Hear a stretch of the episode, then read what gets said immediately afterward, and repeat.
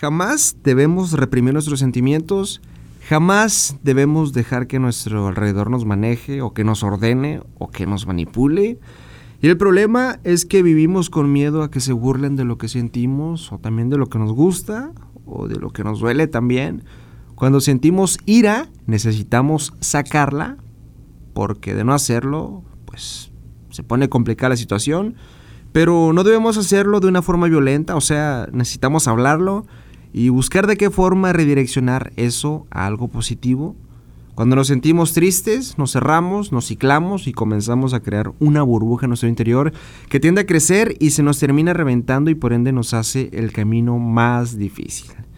Es común que al ver triste a alguien que queremos, pues le digamos que no lo esté y es súper normal. Pero ¿con qué cara vamos y le decimos que corte eso?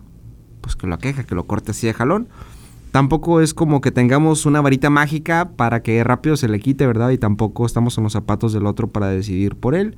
Más bien podemos destacar las cosas buenas de esa persona, lo mucho que la queremos o que la apreciamos, que sepa que es muy valiosa y que deseamos que pronto se sienta mejor y que se solucionen sus problemas.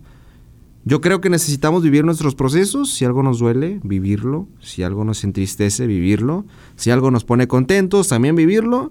Y no podemos saltarnos etapas de dolor o de tristeza porque tarde o temprano la burbuja va a reventar. Es importante también entender que nosotros podemos decidir si algo nos puede afectar o no y también elegir cuánto nos afecta o no. Pasa mucho también que estamos tristes y que, nos, y que ponemos canciones cortavenas pues para sentir un poquito más de dolor, ¿no? Entre más tiempo pasamos sin hacer nada, la mente más nos traiciona y eso puede traer graves consecuencias, nos puede llevar a hacer cosas de las que quizá después nos arrepintamos. Mi consejo es que es mejor estar activos en todo momento, sobre todo cuando no estamos bien emocionalmente.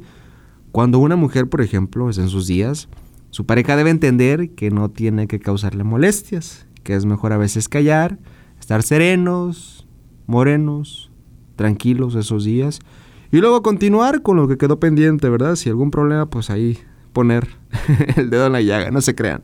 Varias personas que conozco, por ejemplo, cuando su mujer está en sus días, trata de no hablar con ella, bueno, pero no deja de ser atento con esa persona, ¿verdad? Pero lo que voy es que habla menos, pero hace un poco más, o trata de hacer un poco más. Quizás suelen ser un poquito más detallistas esos días, para que me entiendan, pues, hechos, no palabras.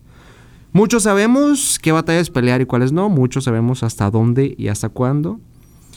Y es lo mismo en esto definitivamente, la felicidad se nota de volada, la tristeza muchas veces tiende a esconderse y esas caretas pues debemos eliminarlas, debemos ser auténticos sabiendo hablar, pero también sabiendo escuchar, ser compasivos.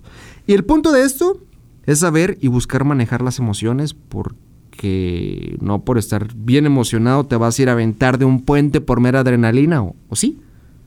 Pues no, ¿verdad? Obviamente. Y no por estar triste te irás y te cortarán las venas. Pues tampoco, ¿verdad? Que el momento no nos gane, hay que respirar, hay que tranquilizarnos y ver las cosas pues de una forma más light. Que las emociones no nos controlen.